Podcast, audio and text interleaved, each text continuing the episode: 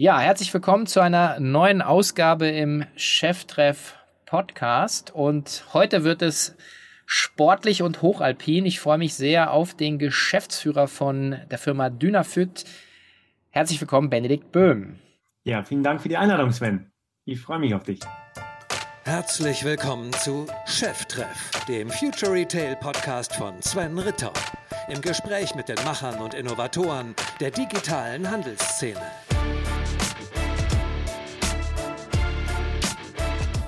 Zu Beginn ein kurzer Hinweis auf unseren heutigen Werbepartner, Visa. Für alle, die Visa noch nicht kennen, Visa ist ein weltweit führender Anbieter von digitalen Zahlungen und sie sind weitaus mehr als nur ein Anbieter für digitale Zahlungstechnologien, denn Visa ist ein Netzwerk, das Menschen verbindet. Händler mit Kunden, Unternehmen mit Technologien und Partner mit Ideen. Und sie bieten nun eine neue Bezahllösung für deinen Onlineshop an, nämlich Click to Pay. Mit Click to Pay mit Visa ermöglichst du deinen Kunden nach einmaliger Anmeldung einen schnellen und reibungslosen Online-Einkauf. Denn mit Click to Pay lasst ihr eure Kunden auch als Gast einfach, schnell und sicher bezahlen. Und ihr sichert euch so die Chance auf höhere Umsätze durch weniger Kaufabbrüche. Womöglich bist du genau auf der Suche nach einer smarten Bezahllösung für deinen Shop? Dann geh doch gerne auf www.visa.de slash click-to-pay und erkunde dich da über die Möglichkeiten. Ja, schön, dass du da bist. Für die Leute, die nicht die Gelegenheit hatten, dich live und in Farbe auf der K5X zu sehen in Berlin vor einigen Wochen, magst du kurz sagen, wer bist du, was machst du? Ja, mein Name ist Benedikt Böhm. Ich bin Geschäftsführer der Firma Dynafit. Das ist ein Skitouren und Trailrunning und äh, Bergsportausrüster. Und in meinem zweiten Leben bin ich Speed Skibergsteiger, muss man fast sagen. Also das heißt, ich ähm, laufe dort auf Berge hoch und fahre mit Ski wieder ab und meistens eben auf hohe Berge, so wie jetzt am 15. August geht's nach Nepal auf einen äh, 7000er namens Himal Himlung. Okay. Ähm, die, die, die sportliche Betätigung, äh, da werden wir sicherlich noch viel ähm, heute hier in dem Podcast drüber sprechen. Vielleicht nochmal auch zur Firma äh, Dynafit.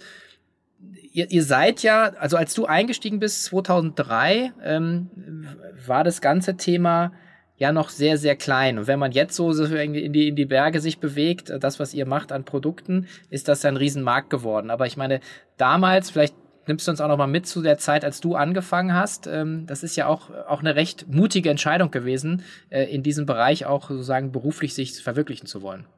Mutig und ich würde sagen, mutig war, aber es war wahrscheinlich schon, ich hatte wesentlich bessere Aussichten, sagen wir mal so. Ich hatte beste, ich hatte tolle Angebote und ich hatte in England, England und USA studiert, aber ich wollte halt unbedingt meinem Herzen folgen und wusste, dass das eine wichtige Entscheidung in meinem Leben ist, was ich jetzt mache. Und ich glaube, viele junge Menschen können das nachempfinden. Ich wusste überhaupt gar nicht, wie ich daraus eine Karriere stricken sollte. Also ich habe dann irgendwie geschaut, soll ich Bergführer werden? Und ich dachte, na, Bergführer, also das ist jetzt irgendwie auch nicht, also da, ähm, wenn, da hatte ich schon den anderen irgendwie auch was, was Geschäftliches zu tun und da was zu machen. Und aber diese Skitourenindustrie an sich, also der Markt, der, der war überhaupt gar nicht existent. Und dann habe ich mich irgendwie so umgeschaut und diese Firma wurde gerade übernommen in dem Moment von der Oberalp-Gruppe, die in Bozen sitzt, die ja heute wirklich ein, ja, ein, ein House of Brands ist, also ein House of Mountain Brands, muss man sagen, also inzwischen mit sechs, sieben Bergsportmarken.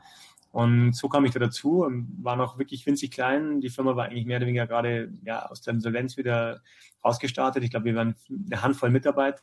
Und, und da habe ich mich dann einfach voll reingehauen. Mein Herzblut konnte ich dann wirklich äh, mit, ganzen, mit ganzer Wucht dort einbringen. Mhm. Der, der Markt für Skitouren, glaube ich, hast du auf der Konferenz gesagt, war irgendwie so 30 Millionen Euro groß, glaube ich, oder? Damals. Ja, genau, der war eher 30 Millionen Euro klein, also ja. er, er, hat gar nicht wirklich äh, stattgefunden, er war ja. winzig und war auch gar nicht an sich, ähm, wie soll ich sagen, existent. Also das war der, der ganze Sport war irgendwo vielleicht in der, ja, in der, in der Ecke neben Alpinen oder wenn überhaupt neben Alpinen, sondern irgendwo anders in der Ecke war dann, dann vielleicht noch so eine kleine, so eine kleine Nische, wo man irgendwie ein paar Ski rumstehen hatte, ein paar Skitouren-Ski und ein paar Bindungen. Und genau das war aber vielleicht das, was mich irgendwie auch dazu bewegt hat, da reinzugehen, weil ich mir dachte, da kann man doch echt mehr draus machen.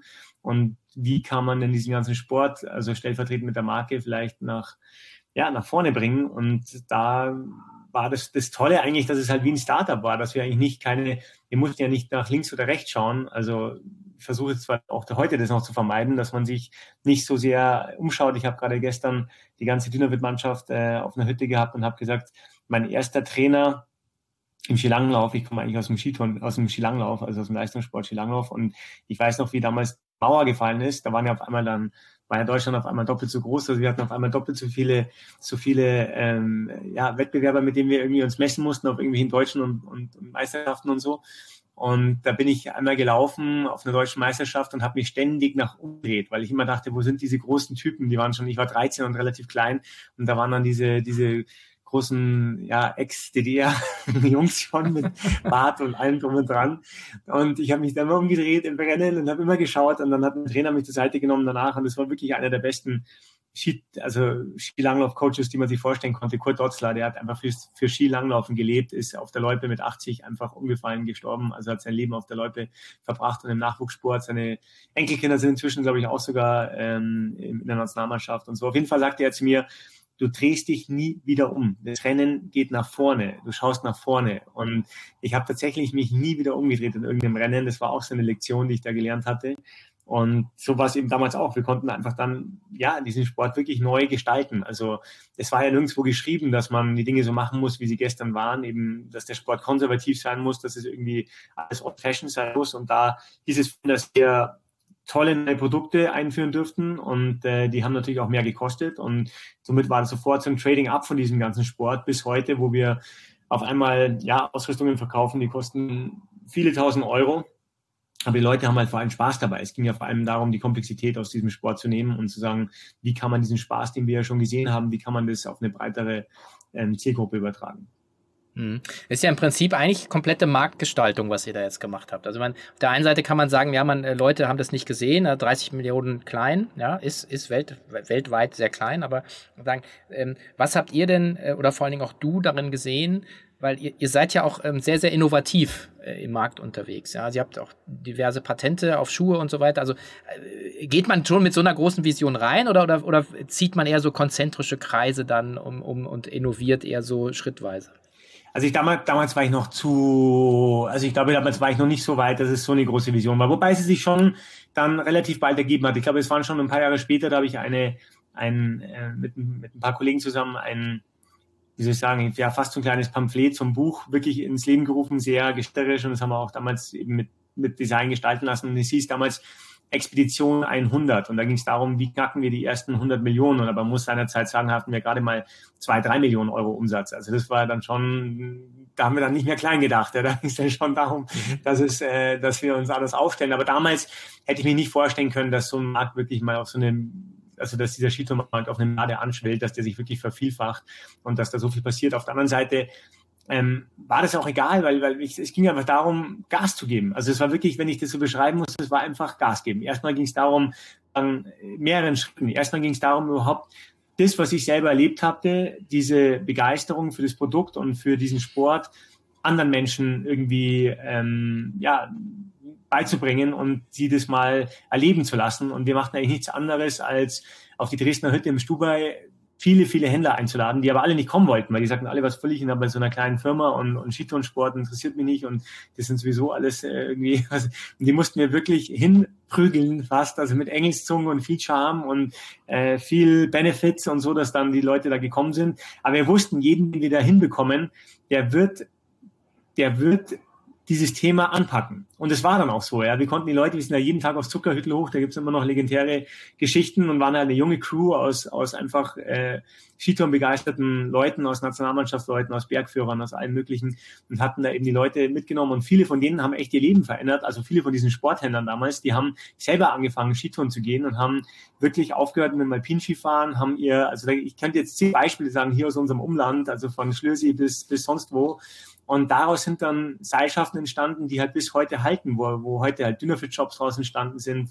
tiefe Freundschaften, Geschäftsbeziehungen und die ja mit uns gewachsen sind. Also wir sind ja immer zusammengewachsen. Es war ja dann auf einmal, haben diese Feuer sich eben verteilt und alles fängt immer an mit Menschen. Also das ist immer, ich sage immer auch beim Shop oder so, wir brauchen erst den richtigen Mensch und dann ist es eigentlich völlig wurscht, welche Location. Also es sind immer die Menschen, die es wieder die Begeisterung an andere Menschen weitergeben und so ist auf einmal, ja, wie so ein, wie so ein Lauffeuer ist es immer weiter gezogen und zwar nicht nur ähm, über Bayern, sondern eben natürlich über Österreich, Schweiz, Italien, Frankreich, Spanien, äh, Skandinavien, in die, in die ganzen ähm, ja, die ganzen osteuropäischen Länder, die sind heute auch wahnsinnig stark mit uns, natürlich USA, Japan. Also auf einmal hat sich das immer weiter ausgedehnt dann hat es natürlich nochmal eine andere Dimension erreicht, wie wir irgendwann mal den Schritt gemacht haben von der reinen Wintersportmarke in die, ja, in den, in den Ganzjahressport, wirklich dann auch in den Sommer, der ohne jeden Zweifel unsere Zukunft ist und auch unsere ähm, ja, unsere existenzielle Grundlage, weil die Frage ist, wie, wie sehr macht es noch Sinn in diesen Zeiten des Klimawandels und diesen von einem Hitzerekord zum nächsten, dass man sich ähm, voll auf diesen Skitourensport verlässt. Mhm. Vielleicht auch nochmal guter, guter Hinweis zu sagen, was Sie sagen, die, die Produktpalette heute alles umfasst. Also ihr habt so Trailrunning, glaube ich, habe ich gesehen, Mountainbiking und so, aber vielleicht einmal nochmal uns abzuholen. Genau, also das Ganze ist gestartet mit Skitouren gehen und wir haben dann diese ganze, das ganze Thema auch sehr segmentiert, also wirklich geschaut, wie ähm, unterteilt man diesen Sport, den, den eigentlich auch unsere Mitbewerber und überhaupt der Markt dann übernommen hat, also von Skitourenrennlauf bis klassische Skitouren gehen, bis äh, ambitionierte Skitouren gehen, bis natürlich das abfahrtsorientierte und so weiter. Und dann kamen wir raus mit der Trailrunning-Kollektion. Also wir haben, genau, Trailrunning ist noch ein, ein großes Segment und dann eben das ganze Thema, wir nennen es Mountaineering, also einfach Bergsport, ambitionierter Bergsport. Wir besetzen ja mit Dynafit das Thema Leistung am Berg. Das ist wirklich unsere Nische, die wir auch sozusagen in die Breite gezogen haben. Also ich glaube, es gibt wenig Marken, die so klar für Leistung und Schnelligkeit am Berg stehen wie wir. Und äh, das vierte Segment oder die vierte Sportart ist inzwischen eben ähm, Bike, also mit, mit, ähm, ja, mit vor allem Bike-Bekleidung. Und das werden wir auch weiter ausbauen, weil es eben sehr gut ankommt bei dieser Zielgruppe. Und da geht es mehr um das Mindset, wo wir eben inzwischen, ja, zwischen drei Mindsets unterscheiden, aber egal welche Sportart darunter ist. Aber es geht immer um das Thema, genau, Leistung am Berg. Mhm. Leistung am Berg, das heißt, du bist ja das, das, das Paradebeispiel für, für Leistung am Berg. Du äh, stehst ja auch, wenn man dich googelt, weiß man ja auch und den guten, viele gute Vorträge von dir, nicht nur bei uns, äh, sagen dieses Speedbergsteigen. Ähm, das heißt ja irgendwie schnell rauf, schnell runter. Ähm, ist das zwingend Voraussetzung, dass man auch so, also selber so ein Role Model sein muss, wenn man, wenn man so ein, so ein Slogan als, als Company auch verkörpern will? Also ich würde nicht sagen, dass es zwingende Voraussetzung ist, äh, aber es hilft natürlich, sagen wir mal so. Also ich glaube, ähm, Authentizität und Glaubwürdigkeit ist sicherlich ich glaube, bei jeder Markengründung, egal welche Marke, ob das jetzt im Sport ist oder sonst wo, die Menschen verstehen schon relativ schnell, ob du das bist oder nicht und, und das kannst du nicht werden oder, oder sein wollen und dann doch nicht sein oder so. Entweder du, du du bist es oder eben nicht, ja. Und das ist nochmal, was ich auch vorher meinte mit diesen Menschen. Also das, das, da, da kennt man sich sofort. Also und das ist ja auch ganz wichtig, weil da geht's ja auch um diese Leidenschaft, die man da reinwirft. Und ich habe auch Arbeit nie als Arbeit empfunden, sondern es war halt einfach ein großer Teil der, der Leidenschaft. Und es war mir wurscht, ob das sieben Tage die Woche ist und, oder zwölf Stunden am Tag oder noch so lange, weil es halt einfach mein, mein Ding war. Und insofern auf deine Frage, ich glaube, es ist nicht unwichtig. Also es wird auf jeden Fall, du kommst schneller zum Ziel, würde ich mal sagen. Und es ist auch für uns ein wesentliches, ja, Erfolgsrezept, sagen wir mal so, weil wir nennen unsere Marke von Athleten für Athleten. Und es ist völlig heraus, dass wir schon immer probieren, diese, ja, diese Glaubwürdigkeit diese Authentizität zu erhalten. Und wie gesagt, ich komme gerade frisch gebacken von einem von einem Dynafit Offside, was ich, äh, wo ich eben die ganzen Divisions aus den verschiedenen äh, Ländern über München bis nach Italien eben runter eingeladen habe und ähm, das Event hieß Dynafit United, also die Zusammenarbeit zwischen diesen Leuten. Und äh, wenn du da anschaust, wie die alle am Berg unterwegs sind und was da für eine Begeisterung ist für diesen für diesen Sport. Und die sind halt alle da für einen Grund, weil sie wirklich diesen Bergsport gestalten wollen und wirklich auch ja auch ein Stück, wie soll ich sagen, den den einfach mit für die Chance hin, dass wir dort, ähm, genau wie ich es vorhin sagten, eben nach vorne schauen und vielleicht auch Wege beschreiten, die, über die sich noch gar niemand Gedanken gemacht hat. Also unsere, unsere Ambition ist schon, ganz neue Wege zu gehen und da nicht, wie soll ich sagen, eben zu viel nach links und rechts zu schauen, sondern immer wieder Dafür steht ja auch diese Low-Tech-Bindung, weißt du, dieses erste Schuhbindungssystem, immer wieder ganz neu zu denken und den Sport, den Bergsport auf unsere Art ganz neu zu erfinden. Mhm. Bist ja eh bei dem, bei dem Produkt, weil du hast gesagt, irgendwie, ja, sagen, ist das die Leidenschaft, Begeisterung für, für das Thema, also Verkörperung, Authentizität ähm, und dann aber eben, eben das sagen, so ein Netzwerk aufzubauen und letzten Endes auch so ein Supporting Cast, also können wir gleich noch über das Vertriebsmodell sprechen, aber Kern ist natürlich auch ein geiles Produkt. Ähm, das, also ohne das kannst du ja im Prinzip gar nicht im, im Markt bestehen. Was ist denn da das Besondere ähm, bei euren Produkten? Ich weiß, äh, du hast doch bei uns auch äh, gezeigt, dass sich äh, Kunden auch äh, euer Logo äh, auf den Oberschenkel tätowieren lassen. Also ganz so schlecht können sie nicht sein. Ähm, aber vielleicht, genau, da mal die Besonderheiten dann mal rauszustreichen. Ja, die Besonderheit ist natürlich, dass Leistung am Berg bedeutet ähm, Schnelligkeit, das ist ja irgendwie die Folge. Und die Produkte, die versuchen, oder wir versuchen natürlich mit unseren Produkten letztlich die leichtesten Bergsportprodukte überhaupt zu entwickeln. Aber nicht nur die leichtesten Bergsportprodukte, sondern auch die leichtesten Systeme. Also wirklich eben ja effiziente Systeme, die eben diese Athleten am Berg maximal supporten und ihnen am Ende eigentlich mehr Zeit geben. Also darum geht es eigentlich, mehr Lebenszeit. Also wenn ich jetzt wirklich philosophisch das betrachte, dann geht es eben darum, wenn ich jetzt mein eigenes Leben nehme, früher habe ich mir, weiß nicht, war das für mich keine Ahnung, wie ich 18 war oder so, war das ein Riesending, wie ich mal die Alpspitze gemacht habe und da bin ich dann irgendwie in zwei Tagen hoch und so und habe da ewig gebraucht und ähm, heute ja, habe ich irgendwie das Privileg, aber dank auch dieser Produkte und dieser Systeme, dass ich es eben vorm Frühstück machen kann, so ungefähr vor der Arbeit. Und das hat natürlich schon die, diese Lebensqualität ganz anders bereichert, weil ich habe mir auch gesagt, ich will das nicht nur am Wochenende machen, ich will es immer machen. Ja, ich will, ich will aber trotzdem auch meinen Job haben. Und wie kann ich das irgendwie auf die Reihe kriegen? Natürlich heißt das viel Disziplin und man muss für aufstehen und so.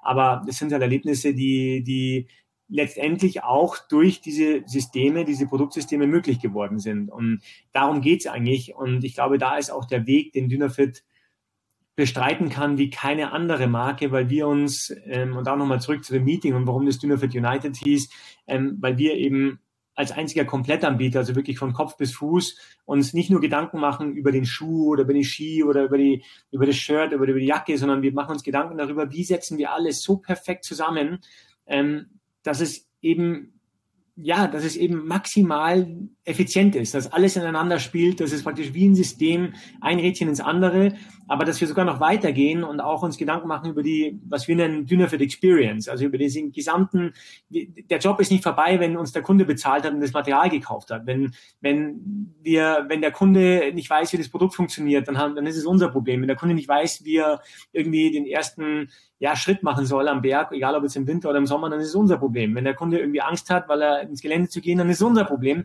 Und insofern gehen wir inzwischen viel weiter und versuchen wirklich diese gesamte Dynafit Experience als, als, ja, als Gesamtplaneten zu sehen oder als Gesamtkonstrukt, in dem halt auch das Produktsystem eingebettet ist. Aber darum geht's letztlich, dass man diese Verantwortung noch viel, ja, viel, diese, diese Messlatte noch viel höher zieht, als sie eben bis jetzt vielleicht war. Mhm. Sagt ihr, wie groß ihr seid? Also jetzt so mit, also Mitarbeiter, Umsatz, welche Zahlen auch immer, dass man mal ein Gefühl dafür bekommt, an wie vielen Ländern ihr, ihr distribuiert seid? Also ich glaube, wir sind inzwischen distribuiert in über 50 Ländern und sind äh, ja sind sicherlich so die der der größte von den kleinen, würde ich jetzt mal sagen. Ja, also aber inzwischen auch gar nicht mal mehr der größte von den kleinen, sondern inzwischen spielen wir schon auch bei den großen mit. Große meine ich jetzt wirklich auch die großen Skifirmen, also die die man halt so kennt von Völkel und Techniker und so weiter. Ich würde wahrscheinlich behaupten, dass wir umsatztechnisch sogar ähm, deutlich über den liegen inzwischen, weil wir halt auch uns als wenige als als einer der wenigen diesen diesen ja diesen Sommersport erfolgreich gewagt haben, mit viel Schweiß, Blut und Tränen, aber dort natürlich inzwischen auch interessante Umsätze machen, das Textilthema groß ausgebaut haben und halt immer bei uns geblieben sind. Also immer bei diesem Thema Leistung am Berg, Leistung am Berg, Leistung am Berg. Das war einfach unser Thema und das konsequent verfolgt. Am Anfang oft belächelt, aber inzwischen ähm, verstehen die Menschen, wofür wir stehen und, und deswegen tätowieren sich wahrscheinlich auch die Leute das Logo ein, immer wieder. Also allein im letzten Monat waren es vier. Ähm, weil sie, weil sie, glaube ich, damit ausdrücken, dass sie schnell sind. Also es ist praktisch das Erkennungsmerkmal ist oder der Code, den sie damit zeigen, ist, ich bin schnell unterwegs am Berg. Das ist letztlich ihr, ähm, ihr Ding. Und ja, und so geht's dahin. Ich Mitarbeiter, gut, wir sind ja so ein bisschen, sie sind, glaube ich, insgesamt ist in der Oberalp-Gruppe an die 1000 Mitarbeiter. Und wie viele da auf Dynafit entfallen, also Dynafit und Saleva, die Schwestermarke, sind mit Abstand die, die größten Marken. Und äh, dann gibt es wahrscheinlich viele zentrale Funktionen. Ich würde wahrscheinlich sagen, bei Dynafit Netto sind wir wahrscheinlich, ich weiß nicht, so 300 Mitarbeiter und dann gibt's also irgendwo gemischt in zentralen Funktionen und so wahrscheinlich auch nochmal sicherlich 300, also irgendwie so in der Richtung. Mhm. Genau. Ja, ich habe gestern festgestellt, äh, ich habe äh, eine Saleva-Hose äh, gestern auf meinem Mountainbike angehabt und ich habe auch meine, meine, meine Bergsteiger, also meine Bergschuhe sind auch von Saleva, die sind schon uralt, aber ich liebe die, heiß und fettig. Insofern äh, bin ich gut vorbereitet. Gut. Wie wichtig ist denn, ähm, ist denn auch ähm, so die Eigentümerstruktur? Also letzten Endes irgendwo, glaube ich, seid, seid ihr ja nicht öffentlich, also seid ihr in Familienbesitz, also auch so eine gewisse Konstanz ja auch bei, bei so einem, bei so einem strategischen Move letzten Endes so eine Marke aufzubauen, auch in neue Produktebereiche reinzugehen. Ähm, ist das, ähm, also viele Leute fragen sich, ja, arbeite ich für einen Konzern, arbeite ich für ein familiengeführtes Unternehmen? Ähm, ist das, ist das, meinst du, das ist relevant? Ja, das ist absolut relevant. Also ich habe mich gerade gestern unterhalten mit Kollegen, die bei, wie soll ich sagen, bei Konzernen gearbeitet haben, die dann immer wieder sich halt alle fünf Jahre auf die nächsten Sale eingestellt haben. Also man hat dann wieder die Braut geschmückt und da muss man irgendwie was rüberschieben von dort nach hier. Und da geht es ja wirklich nur um kurzfristiges Denken und kurzfristiges Aufpumpen von, äh, von Bilanzen, dass man halt das Ding wieder möglichst teuer verkauft. Und da gibt's äh, viele in der Schienenindustrie, die wirklich äh, genauso aufgestellt sind. Und das, glaube ich, könnte ich gar nicht, weil das wäre mir es wäre mir einfach zu, äh, also ich glaube, ich wäre nicht dafür gemacht. Also für mich, ich, mich interessiert, was kann man langfristig, wie kann man langfristig Spuren hinterlassen. Und das genieße ich schon sehr, dass wir da eine Familie im Hintergrund haben, die den Sport verstehen, also die Familie Oberrauch, wo er inzwischen auch die, die Ruth Oberrauch im Unternehmen ist, ihre eigene Marke gegründet hat, Lamont, ähm, was auf Ladinisch der, der Berg heißt, also die erste, ja, wirklich, wirkliche Bergsportmarke nur für Damen. Und das ist schon toll, wenn man so eine Familie im Background hat, die eben auch dieses langfristige ähm, Denken unterstützt und die jetzt nicht gleich zum Beispiel jetzt in Krisensituationen sofort alles runterstreicht und sagt, hier, zack, wir müssen, sondern versteht, dass wir Innovationen gerade auch in Krisenzeiten nach vorne treiben müssen, also vielleicht auch in, in Zeiten, die uns jetzt be bevorstehen, weil wir dann vielleicht die Möglichkeit haben, wieder, wenn es eben nach oben geht, dann andere Firmen ja ähm, out zu performen, sagen wir mal so. Und das sind, das ist schon eine ganz andere, wie soll ich sagen, das ist ein ganz anderes Arbeiten. Also ich kann es mir im Konzern für mich ähm, von dem, was ich jetzt höre, nur von den Konzernen, die ich jetzt immer teilweise um mich rumhöre, was jetzt wieder alles zum Verkauf steht und was da alles wieder kurzfristig aufgepumpt wird. Also ich zumindestens für meine Persönlichkeit ähm, glaube ich, dass ich da wesentlich besser aufgehoben bin, sagen wir mal so. Deswegen bin ich wahrscheinlich auch so lange dabei. Mhm. Schon 19 Jahre, was ja Wahnsinn ist. Ja, ja, Wahnsinn. Und ich, also ich finde halt auch immer so, ähm, dass man, zumindest ich bin ja auch Unternehmer bei Hart so und äh, mache das auch seit über 20 Jahren und ich finde immer so, äh, man sollte auch mal herausstreichen, dass es eben auch, es gibt einfach einen Unterschied zwischen Managern und es gibt halt dann und eben eigentümergeführten Strukturen, ähm, wo, wo, du im Hintergrund weißt, äh, da ist eine langfristige Vision dahinter. Äh, und ähm, ich glaube, ohne das könnte, könnten wahrscheinlich die wenigsten Firmen so, so innovativ sein. Aber du hast gerade gesagt, deine Persönlichkeit passt da besser dazu. Und das Spannende an dir ist ja, äh, deswegen freue ich mich auch hier heute auf das Gespräch sehr, ähm, ist ja, dass du auch sehr in extremen Situationen ja schon auch persönlich warst. Ja, also, ähm, also dass du dein du hast zwar deine Leidenschaft zu einem Beruf gemacht, aber das, das für mich das Schöne ist, dass du natürlich aus dieser Extremsporterfahrung ja auch sehr viel für dein Leben oder für dich als Führungskraft, als Manager, als Geschäftsführer ableiten kannst. Ähm, und, äh, und Bergsport, zumindest so wie ich es wahrnehme, äh, sagen in den Extremen, ist ja dann auch eigentlich kein Einzelsport, sondern es ist ja auch immer oder? Man geht halt immer irgendwie in Gruppen. Gerade die Extremsachen hast du ja auch beschrieben, glaube ich, bei uns auf der Konferenz. Da wart ihr eben auch äh, mit mehreren, also zweit eben ähm, auf den auf dem 8000er. Ähm, also gibt's da so so was ich so Key Takeaways, wo du sagst, von denen zehrst du eigentlich jeden Tag in, in deinem Berufsleben auch oder wie du dein Team führst? Ja, ich glaube, da gibt's ganz viele. Also das ist schon, das ist schon losgegangen in der Kindheit, soll ich, sagen. Also wirklich, wie ich zum Leistungssport gekommen bin, im, im Skilanglauf und dort ja eigentlich die Berge auch so entdeckt habe, weil wir eben im Tegernsee ähm, auf der Bodenschneid eine, eine Hütte hatten. Und da waren so ganz viele Dinge. Also äh, Themen wie ja, wie aufgeben, wie selber sich versorgen. Also wenn ich darüber denke, nachdenke, dass ich da elf, zwölf Jahre alt war und ich bin da jedes Wochenende auf die Hütte und habe aber alles selber gepackt, habe mir da oben selber die, die Spaghetti gekocht und keine Ahnung was. Also bin da schnell in die Selbstständigkeit reingekommen, nicht nur jetzt durch den Verein, aber auch durch, aber auch durch die Großfamilie natürlich. Ich bin geboren als fünftes Kind von sechs Kindern. Da, da, da gab es kein, wie soll ich sagen, Babysitting und so. Also da, da war einfach ähm, schnell auf eigenen Beinen stehen und auch schnell sein eigenes Geld verdienen. Aber in den Bergen habe ich dann vor allem das gelernt, was dir kein Studium beibringt und was, was du nirgendwo kriegst. Also zum Beispiel den Umgang, ja, mit Risiko. Also wo, wo lernst du das? Ja, den Umgang mit, äh, mit wahnsinnig schnell wechselnden Bedingungen, ähm, wo du auf einmal auch auf dich selbst gestehen, gestellt bist. Die, um den Umgang mit Entscheidungen. Also auch das, ähm, niemand trifft ja gerne irgendwie Entscheidungen, vor allem nicht schwierige, aber dort muss man halt dann Entscheidungen treffen und dort, ähm, haben wir uns ja ganz bewusst auch, ich meine, ich bin auch froh, dass wir das alles überlebt haben und so weiter und, und da unsere Grenzen sagen austesten dürften, aber wir haben uns ja ganz bewusst auch immer wieder in Grenzbereiche reingeschoben, weil wir natürlich der Berg dort das ideale Mittel ist, wo man ja auch völlig teilweise ja, wenn ich an die ersten Touren auch außerhalb der, der Alpen denke, aber auch in den Alpen, ähm, wo wir da irgendwo ohne Handy, ohne Empfang, ohne alles, ohne Satellitentelefon, ohne Mittel irgendwo in Peru oder in China oder was weiß ich wo da unterwegs waren und eigentlich, also wenn uns dort was passiert wäre, es hätte überhaupt niemand mitbekommen. Also wir wären da wahrscheinlich wochenlang irgendwo verschollen gewesen und es hätte überhaupt niemand. Und, und das waren natürlich alles Dinge, wo man seinen eigenen, ja, sich selbst kennengelernt hat, seine eigenen Grenzen, aber auch die Grenzen natürlich untereinander im Team und natürlich auch gelernt hat, ähm, wo sind meine Schwächen, wo sind meine Stärken, wo ist meine Verantwortung nicht nur für mich, aber auch im Team, wo übernehme ich Verantwortung, weil ich es auch kann und wo äh, stelle ich mich vielleicht hinten an. Und dann sind ganz tolle Dinge entstanden, ähm, fast spirituelle Dinge, also dass man, dass wir auf einmal angefangen haben, Angst zu teilen und dass wir ähm, bewusst uns mit unseren Ängsten auseinandergesetzt haben, dass wir im Team in der brutalen Transparenz über Dinge diskutiert haben, also die, die sozusagen die Zielvereinbarungen, wie gehen wir da oben rein? Also man, es war unablässlich ab einem gewissen Zeitpunkt und vielleicht auch ein Fehler, den ich oft gemacht habe, dass ich eben nicht Dinge angesprochen habe und mir dachte, mal, das passt schon und auch unter besten Freunden will man das nicht. Aber wenn man eben zusammen dann irgendwann mal sogar in die Todeszone steigt, dann muss man halt die Dinge miteinander ausmachen. Und das bedeutet eben auch, ja, tiefgreifende Gespräche zu führen und das professionell zu machen. Und das ist für mich heute übrigens eigentlich die höchste Kunst im Management, also Konfliktgespräche zu führen, Dinge anzusprechen, die einem auf der Seele liegen, und zwar auf eine sehr professionelle Art und auf eine Art, wo man auseinandergeht und sagt, hey, das Gespräch war gut, ich fühle mich gut danach, ich fühle mich, dass, dass die Dinge bereinigt sind. Und ich würde behaupten, dass das nur in fünf Prozent der Fällen passiert. Sowohl privat, privat vielleicht noch mehr, aber dann vielleicht ganz schnell emotional. Aber ich würde behaupten, dass Konfliktsituationen, die sich eigentlich gut lösen lassen könnten, im Beruf ähm, zu, zu 90 Prozent, zu 95 Prozent nicht gelöst werden, weil man eher dann auf Konfrontation geht oder einfach sagt, hier trennen wir uns, wo man eigentlich ähm, ja Potenzial auf der Straße liegen lässt, weil weil dort dann Fronten gebildet werden, weil hintenrum vielleicht dann irgendwie äh, Parteien aufgebaut werden und so.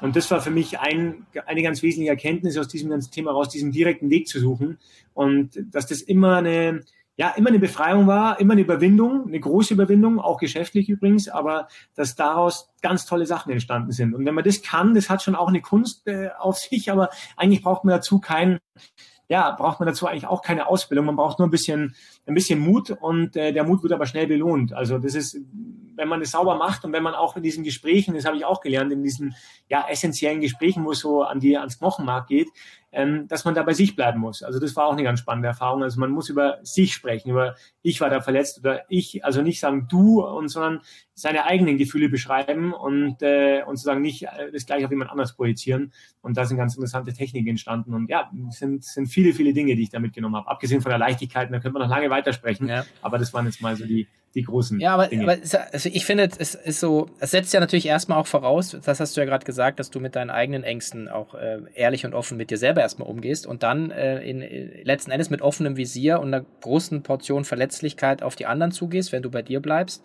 Man weiß ja immer nicht, wie die andere damit umgeht, aber deine Erfahrung hast du ja gerade beschrieben, meine ist es auch, dass immer dann, wenn man dann also ohne Blame, also bei sich bleibt und verletzlich ist gegenüber dem anderen, fangen auf einmal die anderen an, auch zu teilen, was sie beschäftigt, wo ihre Sorgen sind, wo sie sich schwach fühlen. Und ich glaube, gerade am Berg, äh, vielleicht kannst du noch mal ein, zwei Beispiele bringen, ist es ja auch entscheidend, dass man weiß, wann man nicht, wann man nicht der Stärkere ist, oder? Absolut. Also, wie gesagt, ich kann es auch nur sagen, ich habe noch nie erlebt, dass sich so ein Gespräch irgendwie ins Negative gewandelt hat. Noch nie. Im Gegenteil, immer nur positiv. Also das mal vorab. Und ähm, klar, am Berg war das enorm wichtig, weil wir dort nicht, äh, wie Sie sagen, beim anderen im Beruf ist es vielleicht so, dass man dann nicht mehr miteinander redet und geschäftlich vielleicht nicht so erfolgreich ist, wie man sein könnte. Aber im, am Berg ist natürlich schon essentiell, weil da geht es darum, im Zweifelsfall, was passiert, wenn sich einer das Bein bricht, was passiert, wenn einer da oben verletzt ist, was passiert, wenn, ja, was passiert überhaupt? Drehen wir alle um, wenn einer umdreht? Ähm, ist ein Gipfelerfolg, wenn, wenn nur einer hochkommt oder nicht? Oder was sind die Dinge, die wir miteinander vereinbaren? Und dort, wie gesagt, habe ich den Fehler gemacht, eben die Dinge vielleicht unausgesprochen zu lassen. Und das kann dann fatale Folgen haben, wenn man da oben auf einmal in der, in der Todeszone irgendwie ähm, an, merkt, dass die Erwartungshaltungen nicht zusammenpassen oder die, die Stärken oder Schwächen oder was auch immer. Und das waren dann so ganz wichtige Dinge. Also eines der, der Hauptdinge war, jeder ist erstmal für sich selbst verantwortlich. Um ein Teamplayer zu sein, hieß es vor allem, dass man sich selbst führen kann. Also man kann da oben nicht mit jemandem unterwegs sein, der durchgeknallt ist und dann sagt, hey, ich habe jetzt so einen mega Ehrgeiz und ähm, ich muss es da unbedingt und bringt unter Umständen alle in Gefahr und, und, und nicht nur sich. Also das war so Nummer eins, seine eigenen Grenzen zu wissen. Das ist ein, ein wesentlicher Team-Erfolgsfaktor und dann eben auch ähm, miteinander Dinge zu vereinbaren. Wann sind wir wo, wann drehen wir um, ähm, geht jeder dasselbe Tempo oder nicht, oder gehen wir dasselbe Tempo bis zu einem bestimmten Punkt und dann geht jeder für sich und so weiter und so weiter. Und wenn diese Dinge dann, diese ganzen What-If-Fälle sauber aufgedröselt sind, dann kann man da auch gut, guten Gewissens reinsteigen, dann sind Dinge klar. Man streitet auch in der Sache und es ist auch gut. Aber wenn die dann vereinbart sind, wenn wir dieses Kompromiss getroffen haben, dann muss man sicher sein, hey, alle gehen diesen Weg und das passt auch. Mhm. Du hast äh, gesprochen in einem Vortrag bei uns von einer Angstkarte, dass man sich genau, das ist ja das, was du gerade beschreibst, glaube ich, dass man auch sagt, okay, wo man, wo ist, wo, wo ist man unsicher? Ich meine, eine 8000er zu besteigen in der Geschwindigkeit, äh, das ist ja, ähm, also da e, extrem viel planerische Arbeit vor, vorweg, ja, ähm, gleichzeitig extrem viel Unwägbarkeiten, oder? Ja, die, die, die Angstkarte ist natürlich bei den 8000er ist ähm, auch dort ist 80 Prozent des Erfolgs die Vorbereitung. Also man kann dort viele Dinge vorbereiten und sich, wie soll ich sagen, auch durch natürlich Erfahrungen, die man dann gesammelt hat über all die Jahre und wo wir auch viele Rückschläge hatten, uns dann immer sagen höher gebracht haben und die Dinge korrigiert haben, die wir halt falsch gemacht haben. Also wir haben ja am Anfang alles falsch gemacht, was man irgendwie falsch machen konnte. Und äh, dann bleiben die anderen 20 Prozent die Flexibilität, also auch hier das situative Führen. Aber wenn wir von den Ängsten sprechen, dann war es natürlich schon so, dass wir und ich auch wirklich Angst hatten, teilweise vor diesen 8000ern. Und oft weiß man mal gar nicht, woher man oder wovor man Angst hat. Und das war schon mal die erste Erkenntnis, dass wir immer davon sprechen, dass wir Angst vorhaben.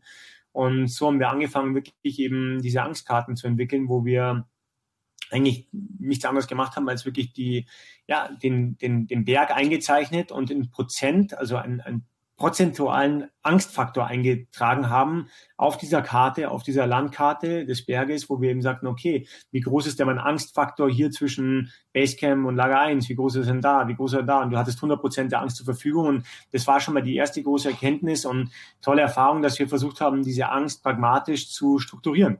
Also die zu visualisieren. Und das kann ich auch nur empfehlen. Es war echt ein, ein, ein ja, Augenöffnend, dass man wirklich auf einmal seine Angst irgendwie versucht, wirklich einzutragen prozentual und wirklich visualisiert auf diesen Berg und sagt, hey, wo sind denn hier die Pain Points? Wo sind denn diese, diese, diese, wo ist, wo ist denn der höchste Angstfaktor?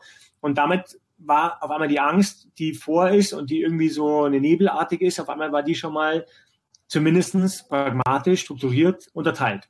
Und dann sind tolle Dinge entstanden, weil dann wusste man, okay, mein Angstfaktor bei mir zum Beispiel ist am größten in der Abfahrt, also muss ich hier am meisten arbeiten und muss eben hier versuchen, meine Angst durch Achtsamkeit zu ersetzen und habe eben dort versucht, äh, mich ja jedes Wochenende in den Stallwänden zu bewegen und eben dort die Techniken zu entwickeln, dass ich, dass ich eben ja nicht Angst habe, sondern dass ich achtsam bin und dass ich die richtigen Techniken entwickelt, entwickle, dass ich diese Dinge abspulen kann, weil ich wusste, ich musste es machen, weil sonst komme ich da oben nicht runter mit, mit 20 Prozent des Sauerstoffgehalts, also bei diesen Stallwänden. Auf der anderen Seite war die zweite Erkenntnis, dass wir eben unterschiedliche Angstfaktoren haben und da kommt das Team ins Spiel, warum ich immer gerne im Team gestiegen bin, weil auf einmal ähm, tolle Symbiosen entstanden sind. Also mein, mein Seilpartner Basti war halt eben der wesentlich bessere Abfahrer und war wirklich stark Fahrer der ersten Güte und ich war halt der, der mehr der Aufsteiger, eben aus dem Leistungssport und so konnten wir perfekt miteinander unsere Ängste teilen, aber auch eben unsere Stärken und Schwächen miteinander kompensieren und so ist diese Symbiose entstanden, wo wir Dinge miteinander meistern konnten, die wir ohne einander niemals geschafft hätten. Mhm. Lässt sich das so ein Angstkartenmodell auch auf das, aufs Geschäftsleben übertragen? Absolut. Also ich habe einige Zeit damit verbracht, wirklich dieses Thema Projektmanagement voranzutreiben in der Firma, dass wir einfach ein einheitliches Verständnis davon haben, was ist überhaupt ein Projekt und was nicht. Und da sozusagen, das, das hilft vor allem, dass man mal aussortiert, weil wenn man dann nämlich ein, ein Projekt mal ordentlich aufstellen muss und nicht einfach nur sowas rausfeuert und auf einmal wird dann bewusst, was da alles für ein Rattenschwanz dahinter steckt, dann ähm, dünnt sich automatisch die Vielzahl an tollen Ideen und so weiter, die der zweifelsohne da sind, äh, schon mal deutlich aus, weil dann siehst du auf einmal, boah, was ist da alles dahinter? Aber eines dieser Themen war eben schon auch, ähm, vielleicht heißt ja nicht Angstkarte, sondern eher Stresskarte oder, oder vielleicht, äh, oder vielleicht Risikokarte, also wo man eben einträgt, äh, wie, wie sehen wir das, ja, wie gehen wir da rein und da kommen ganz interessante Dinge raus, aber letztlich ist die Methodik genau dieselbe. Also wir haben zum Glück im Business hoffentlich nicht so viel Angst, aber wir haben dann vielleicht ähm, Risiken, die uns da beschäftigen. Und da war genau dieselbe Methodik, dass wir versucht haben, die Dinge zu visualisieren und gemeinsam auf Nenner zu bringen und vielleicht auch erkannt haben, warum hat der eine, warum sieht denn der eine das als ein höheres Risiko und der andere als ein geringeres Risiko und wo treffen wir uns da und was äh, ist möglich. Und dann kam auch heraus, dass wir vielleicht die Dinge sein lassen, weil das Risiko zu hoch ist, aber vielleicht kam auch raus, dass wir die Dinge machen, obwohl das Risiko da ist, aber eben damit einem bewussten Risiko. Also wo wir auch wussten, die Chance, dass wir umdrehen, liegt bei 50 Prozent, weil wir neue Wege bestreiten, aber das war vielleicht einfach Teil der wie soll ich sagen, dieses, dieses, ja, unseres Mindsets. Wir haben ja Forward und Fearless und Obsession als unsere Kernwerte. Und äh, das bedeutet eigentlich letztlich vor allem, dass wir uns selbst gegenüber verpflichtet sind, aber auch dem Markt und unserem Konsumenten eben auch vorauszugehen und vielleicht eben auf Expedition zu gehen und Produkte auszuprobieren, die die sich jemand anders halt nicht traut. Also das ist halt auch der, das Schicksal des Vorausgehenden, sagen wir mal so. Und äh, so ist es. Hey, cool, du hast ja ein Happy Band an, das sehe ich ja. Ja, ja, das hat nie Geil. wieder abgemacht seit der K5. Komm, kommen wir, kommen wir, gleich, kommen wir gleich noch drauf. Ähm, ich, ich, äh, ich bin ja auch so ein Freund, aber natürlich werde ich immer wieder, äh, entgleise ich äh, bei dem Thema äh, meine eigene Fokussierung. Gestern gerade wieder ein ganz gutes Buch gelesen, das Essentialism bin ich gerade dabei, da war, war das Kapitel sagen, if it's not a hell yes, say no. Ähm, und was mich bei deinem Talk bei uns äh, auch sehr äh, berührt hat, war dieses Thema, äh, du kannst ja nicht mit einem 20 Kilo Rucksack Speed Mountaineering machen. Äh, das heißt, dieses Thema weglassen, Fokussierung. Ähm, ich glaube, es waren 6,2 Kilo, äh, mit denen du da auf dem Berg bist. Und ähm, mich die Frage ist auch nochmal, also wenn du das lebst im Sport, und, und es ist ja total wichtig, sonst überlebst du nicht in dem, was du machst. Ähm, wie wichtig ist Fokussierung äh, fürs Business, für den Erfolg von Dynafit? Weil, weil ihr seid ja sehr, sehr, sehr, sehr, sehr fokussiert. Ja, wir sind sehr fokussiert, aber es ist ein ständiger Kampf, fokussiert zu bleiben. Also ähm,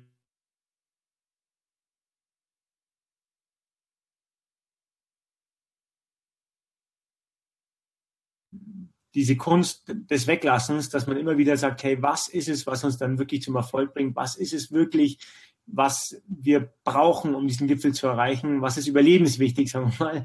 Was ist essentiell, weil wir am Ende halt einfach nur bestimmte Kapazitäten haben. Und das bedeutet halt auch, dass wir zu vielen anderen tollen Dingen Nein sagen müssen. Und, ähm, und aber bei den Dingen, wo wir dann wirklich fokussiert sind, tief im Detail sein müssen, weil fokussiert hört sich immer so simpel an, dann lasse ich halt einfach weg und so. Aber am Ende ist es eben eine große Kunst, weil man einfach genau wissen muss, was ich eben nicht in diesen Rucksack einpacke und wie ich eben dort hingehe. Und es ist natürlich auch ein ständiges Alignment, weil immer wieder kommt da jemand um die Ecke und will dann doch was reinstecken in den Rucksack und so. Und man muss immer wieder sich selbst, aber auch das Team sensibilisieren und disziplinieren, dass man eben äh, das nicht macht. Und ich werde da auch ganz viel diszipliniert, weil ich ja selber, wie soll ich sagen, gerne äh, nicht nur einen Berg besteige, sondern vielleicht auch mal einen anderen. Aber das ist inzwischen im Team eben ganz gut und auch durch diese direkte Linie, dass man eben nicht äh, kein Blatt vom Mund nimmt und dann immer wieder sagt, nein, das machen wir jetzt einfach nicht. Also dieses, was wir nicht machen, ist mindestens genauso wichtig, was wir eben machen. Aber das, was wir machen, dann eben im großen, ja, mit, mit, mit großem Engagement und auch mit ähm, viel Detailarbeit und dort dann wirklich sagen, da haben wir den Anspruch auch dann ganz vorne, ganz vorne dabei zu sein. Aber man kann halt nicht in fünf Disziplinen äh, gleichzeitig vorne dabei sein. Also zumindest nicht alle auf einmal. Mhm. Ja, aber ich meine, das ist ja dann die Frage immer auch, wenn man dann rausgeht aus dem Kern, sagen Wintersport rein in Sommersport. Äh, das ist natürlich dann schon so sehr großer Schritt, weil es erstmal ja eine Defokussierung der Organisation ist. Aber es hat ja, hat ja auch in eurem Fall jetzt geklappt, weil letzten Endes ist ja wieder Leistung am Berg. Ne? Genau. Also ich glaube, das ist dann doch wieder die Fokussierung, dass man sagt, ja, stimmt, aber auf der anderen Seite, wir haben ja immer noch denselben Konsumenten angesprochen. Also der Konsument, der ist ja auch noch, der macht ja auch irgendwas im Sommer, ja. Der will ja nicht, der, der stellt so seine Ski in den Keller, aber der will auch im Sommer irgendwas machen. Und das war schon die große Frage, wie, wie können wir den mitnehmen und wie können wir dort reingehen, aber ohne die Marke zu verbessern. Und insofern war das jetzt kein Markenstretch, sagen wir mal so, also von der Fokussierung. Das war sicherlich absolut kohärent. Aber natürlich war es ähm, nicht so, dass der Markt darauf gewartet hat. Also es war nicht so, dass jeder geschrien hat, hurra, endlich ist Dinner mit dem Sommer da. Gibt ja genug tolle Marken. Und natürlich haben auch viele Mitarbeiter nicht geschrien, super, jetzt sind wir noch im Sommer. Also ich war im Sommer normal auf Expedition, ja. Auf einmal mussten wir im Sommer dann alle ähm, reinhauen und arbeiten und, äh, und machen und tun.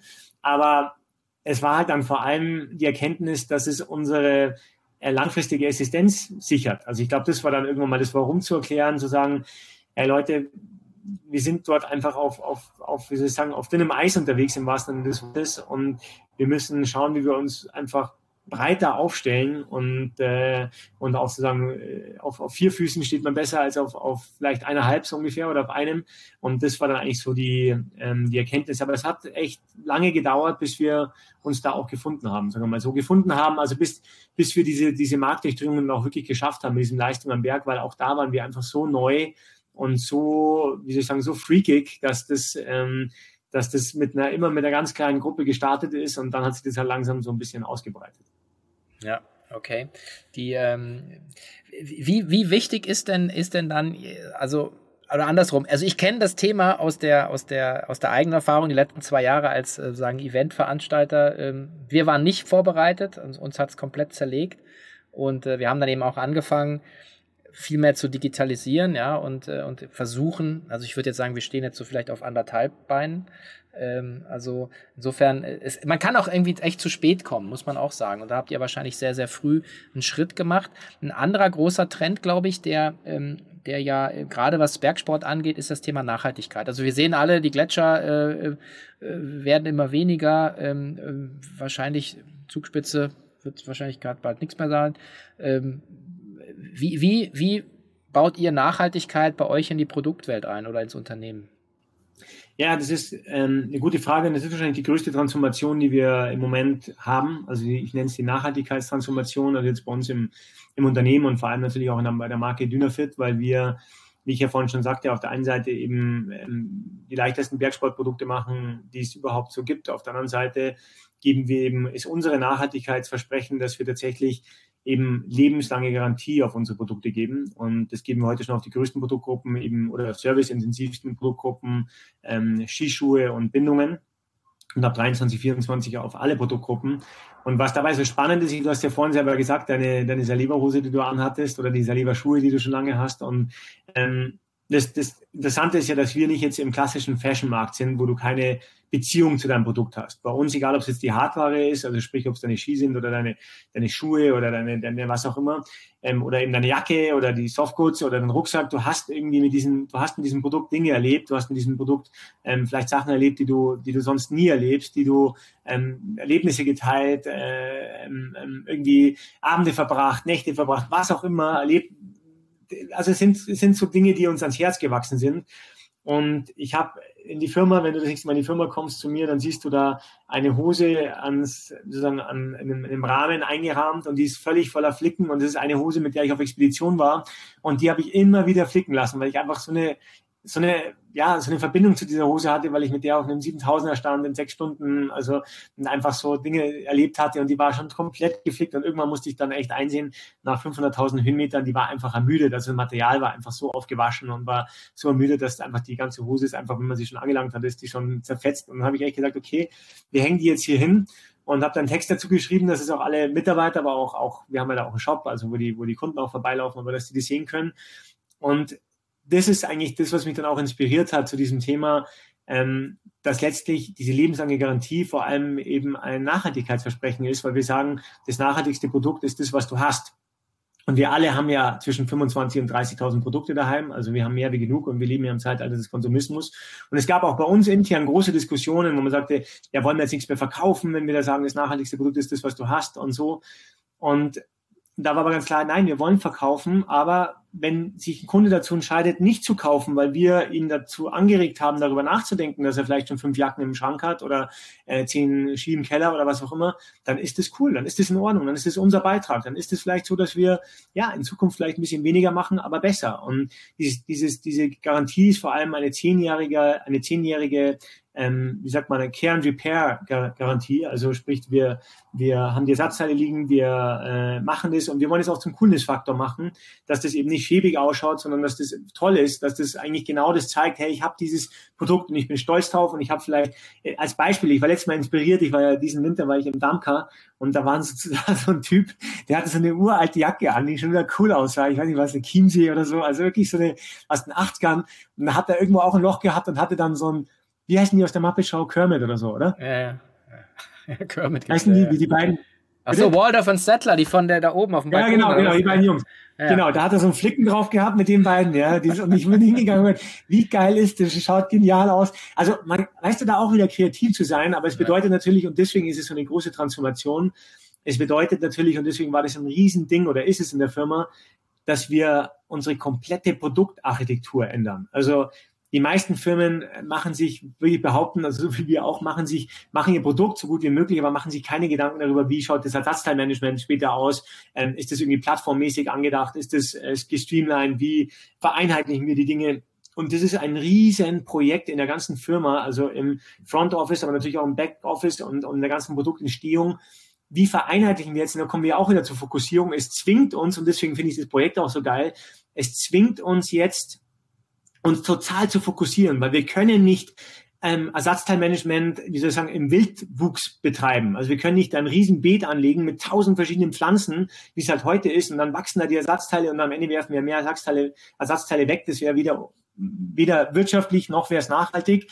Und jetzt geht es eben darum, wie schaffen wir das mit vielleicht wenigen Ersatzteilen, möglichst viele Produkte ja, irgendwie auszustatten. Und das ist auf einmal ein riesen Denksport und da zwingt sie eben die ganzen Ingenieure und Produktentwickler und Designer und so, sich jetzt echt zusammenzusetzen und auf einmal nach, also in den Korridoren von zehn Jahren zu denken. Ja? Und das ist enorm spannend, weil das ist nie vorher passiert. Und auf einmal entstehen da ganz wundervolle Dinge, die uns, ähm, die auch für den Konsumenten zum Beispiel ein Vorteil sind. Nur um Stichwort zu geben, wir haben zum Beispiel vorher, glaube ich, 35 Paar Innenschuhe gehabt. Also bei den Skischuhen hast du ja Innenschuhe und ab jedem Innenschuh wurde halt, zu jedem Skischuh wurde halt ein eigener Innenschuh gemacht.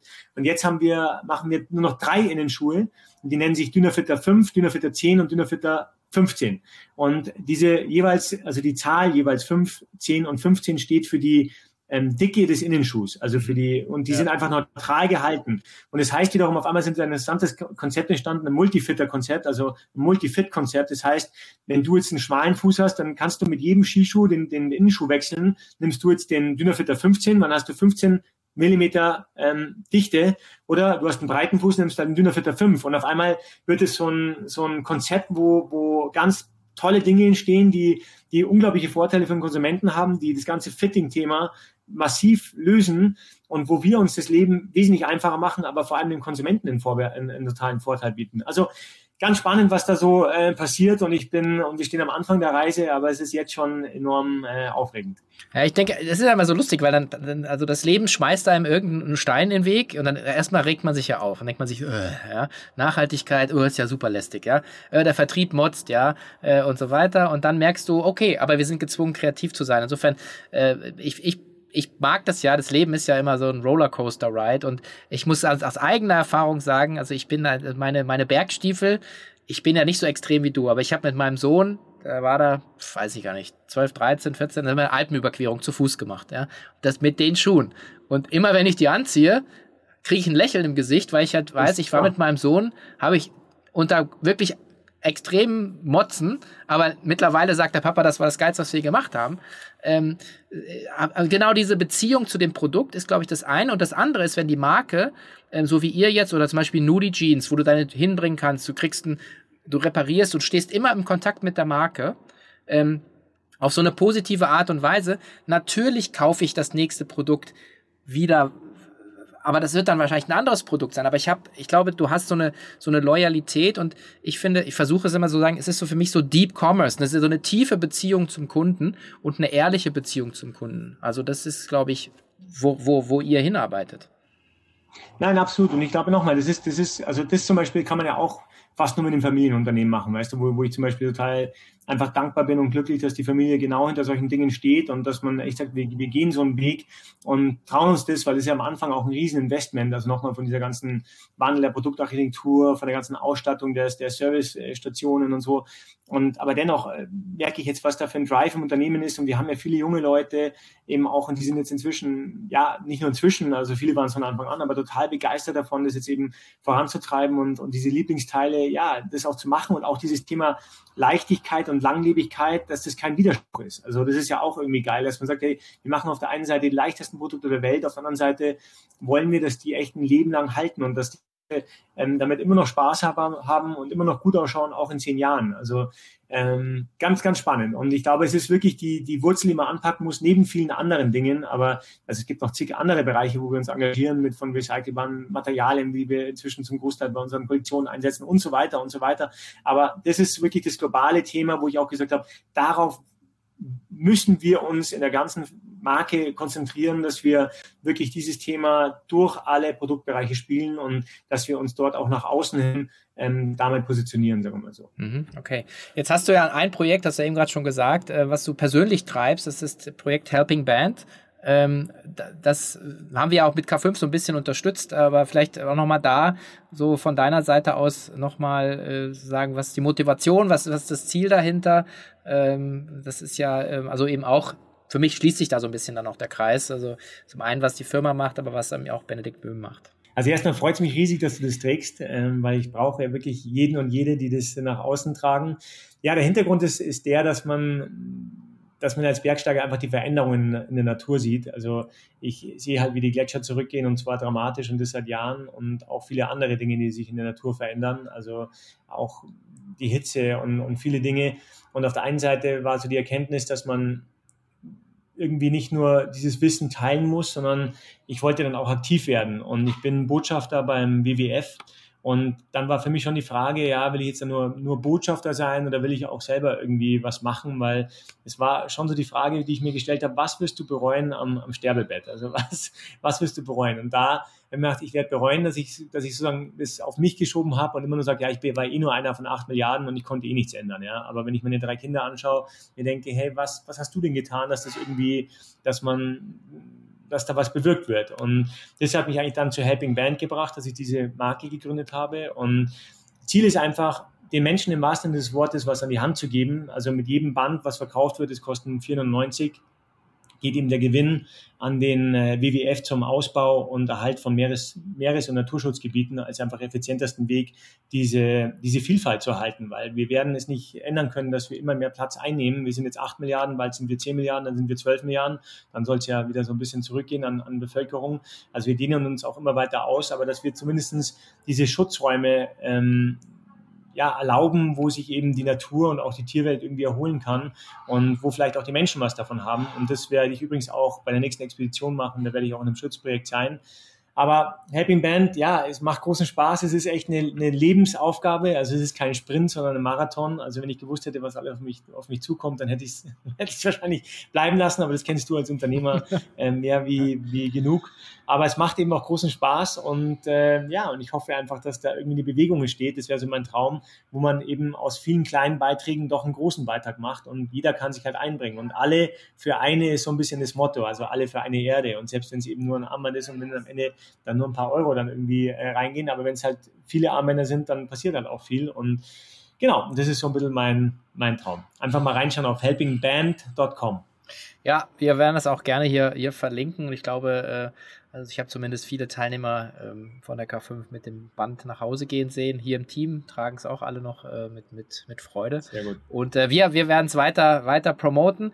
Und äh, ja, zu guter Letzt ähm, die, die Frage, die ich irgendwie ähm, immer zum Abschluss stelle, ist eine persönliche Frage und ist eher so, wenn du die Gelegenheit hättest, dir, dir selber was zuzuflüstern an Erkenntnis, ähm, geht nicht um einen Aktientipp oder so, sondern, sondern was dann die Qualität deiner Entscheidung vielleicht positiv verändert hätte. Ähm, und sagt, du gehst zurück zu dem Benedikt 2003 oder 2010, ist eigentlich, eigentlich so ein bisschen egal, aber wo du sagst, so jetzt, das, was du jetzt in deinem sehr leichten Rucksack hast, an, an also sagen, Erfahrung, was hättest du gerne schon gewusst, gespürt, äh, was, was vielleicht ähm, und das geht nicht um Fehlervermeidung, ne, sondern einfach, was du sagst, ja, da hätte das wahrscheinlich die Qualität deiner Entscheidung hätte sich, hätte sich irgendwie verändert. Oder für viele Leute verändert. Gibt es da was? Ja, ich glaube schon. Also ich glaube schon, dass so dieser Spruch, auch in der, wenn er, ja, dieser Spruch, also was würden wir uns alles trauen, wenn wir wüssten, dass es erfolgreich wäre, dann ähm, glaube ich, würden wir uns wahrscheinlich viel mehr trauen. Und ich kann immer insgesamt nur einladen, obwohl es jetzt so ein bisschen paradox klingt, dass ich das sage, ähm, eben auf Expedition zu gehen, weil ich ja durchaus viel gemacht habe. Dennoch habe ich das Gefühl, dass ich mich auch viele Dinge nicht getraut habe. Also vielleicht auch beruflich, wo ich mir, also wo ich einfach auch einem jungen Menschen an die Hand geben würde, hey, wenn ihr eine Idee habt, wenn ihr eine Leidenschaft habt, wenn ihr irgendwie was ähm, habt, was euch im Kopf bewegt, dann, dann macht's gleich, dann macht euch gleich selbstständig. Also ich glaube, so dieses Thema in Europa, was was die Amerikaner uns voraus haben, einfach diese frühe Selbstständigkeit in dem, zu dem Zeitpunkt, wo man halt einfach nichts zu verlieren hat. Also als Student, äh, wenn du da irgendwo in einer, in einer WG lebst und sowieso mit, mit, keine Ahnung, mit wenig Euros im Monat auskommst und noch nicht verheiratet bist und wenn du nächsten Morgen eine andere Freundin oder Freund hast, ist auch nicht so tragisch. Also, weißt du, das meine ich so ein bisschen. Ähm, da denke ich mir, ich glaube, dass wir viele Unternehmer auf dem Weg in Europa verlieren oder Unternehmerinnen natürlich auch, weil wir halt noch diesen Weg irgendwie noch so vor uns haben. Ich muss erst mal irgendwo anfangen und dann mache ich vielleicht irgendwann mal was selber oder so. Aber dann ist es halt oft schon zu spät und ich glaube, dass wir da an dem, an dem Ursprungspotenzial natürlich viel verlieren, weil dann sind, haben wir Kredite, dann haben wir Häuser, dann haben wir irgendwie äh, eine Family, dann ist halt der Rucksack viel, viel schwerer, schwerer und die Ansprüche sind viel höher. Und da denke ich mir schon oft, ist das vielleicht mit ein Grund, ein kleiner Grund, warum es eben bei uns kein Google und kein Amazon und kein, keine Ahnung, Tesla und kein, äh, was weiß ich, was alles gibt, weil wir, ja, weil wir einfach ähm, die, die, das Durchschnittsalter der Selbstständigkeit einfach enorm hoch ist, was in Amerika 20 Jahre jünger ist. Und das, glaube ich, diese Mentalität des Aufbrechens und des Frühaufbrechens und und ich glaube, die Rahmenbedingungen sind auch bei uns wesentlich besser geworden in Europa, dass man, dass man sich das trauen kann. Also insofern würde ich einfach nur einladen, wenn jemand eine Idee hat und wenn jemand sagt, hey, ich habe das und ich habe vielleicht sogar einen Mitstreiter oder eine Mitstreiterin, dann würde ich es ausprobieren, wenn ich jung wäre. Und wenn ich dann auf die Schnauze fliege, dann bin ich halt auf die Schnauze geflogen. Aber dann geht es immer noch weiter. Ja, also, okay. Genau. Ja, super. Äh, machen ist, äh, ist wie wollen, nur krasser. Ich weiß nicht, von wem es kommt, aber ich finde es eigentlich ganz cool.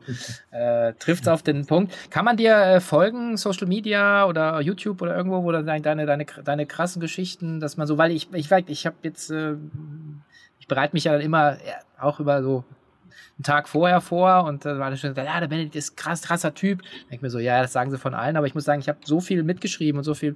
Also es lohnt sich, glaube ich, dir zu folgen, weil du extrem viel äh, teilst. Insofern, das wäre die Frage. Ja, nein, gerne. Also und zwar kann man mir folgen auf Instagram, ähm, einfach Benedikt Böhm oder auch auf LinkedIn. Mhm. Und, ähm, und wo man mir auch folgen kann, und ich glaube, was ganz spannend wird, ist eben die nächste Expedition, die jetzt ja schon in zwei Wochen losgeht, und zwar eben nochmal nach Nepal mit einem nepalesischen Bergsteiger, was echt auch cool ist. Und es ist einfach eine große Abenteuergeschichte, weil wir eben zuerst in einem Naturschutzgebiet sein werden, wo es die letzten Tiger Nepals gibt und die letzten Panzernashörner an der indischen Grenze und zusammen mit einer WWF-Delegation. Also dort treffe ich eben dann äh, auf, ähm, in Kathmandu auf den da gibt es ein großes WWF-Office und dann gehen wir erst da, dorthin und dann eben von der indischen Grenze einmal ganz nach oben im Norden eben an die tibetische Grenze und dort besteigen wir einen ganz einsamen 7000er namens Himlung Himal.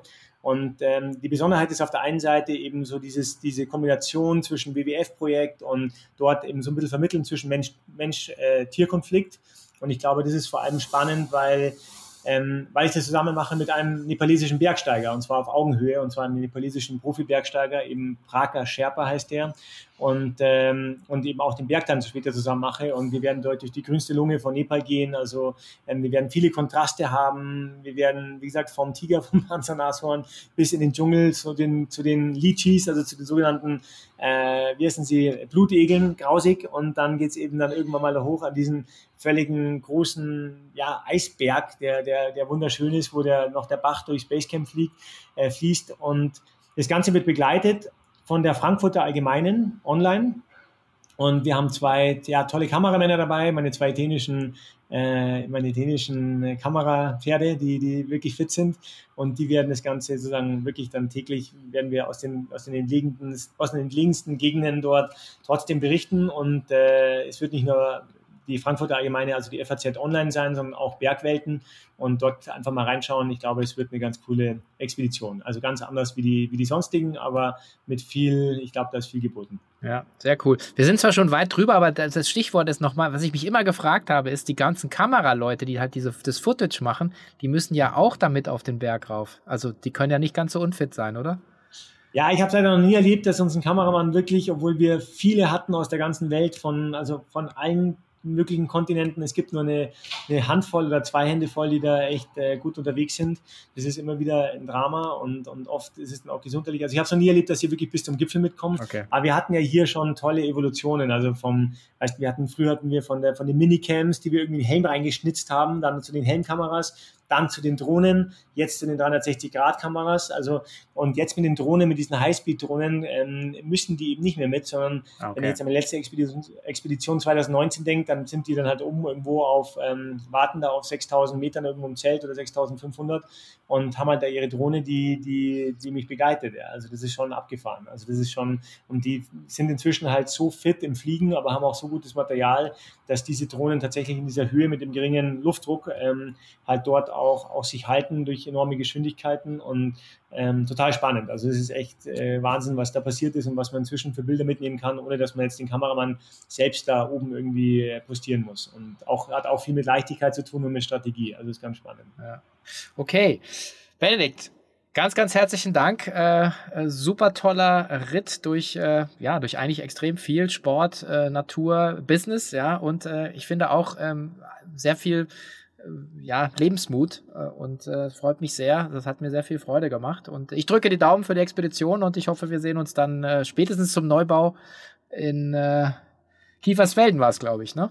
Unbedingt, da musst du unbedingt kommen, bist du ganz herzlich eingeladen. Alles klar. Und alle, die zuhören, unbedingt vorbeischauen. Gibt es einen tollen öffentlichen Bereich, wird äh, eine coole Geschichte. Ende 23, Anfang 24 ist es fertig. Super. Von der Autobahn an Richtung Kufstein nur noch 10, 10 Sekunden bis zum Gebäude. Alles klar. Danke dir. Danke dir.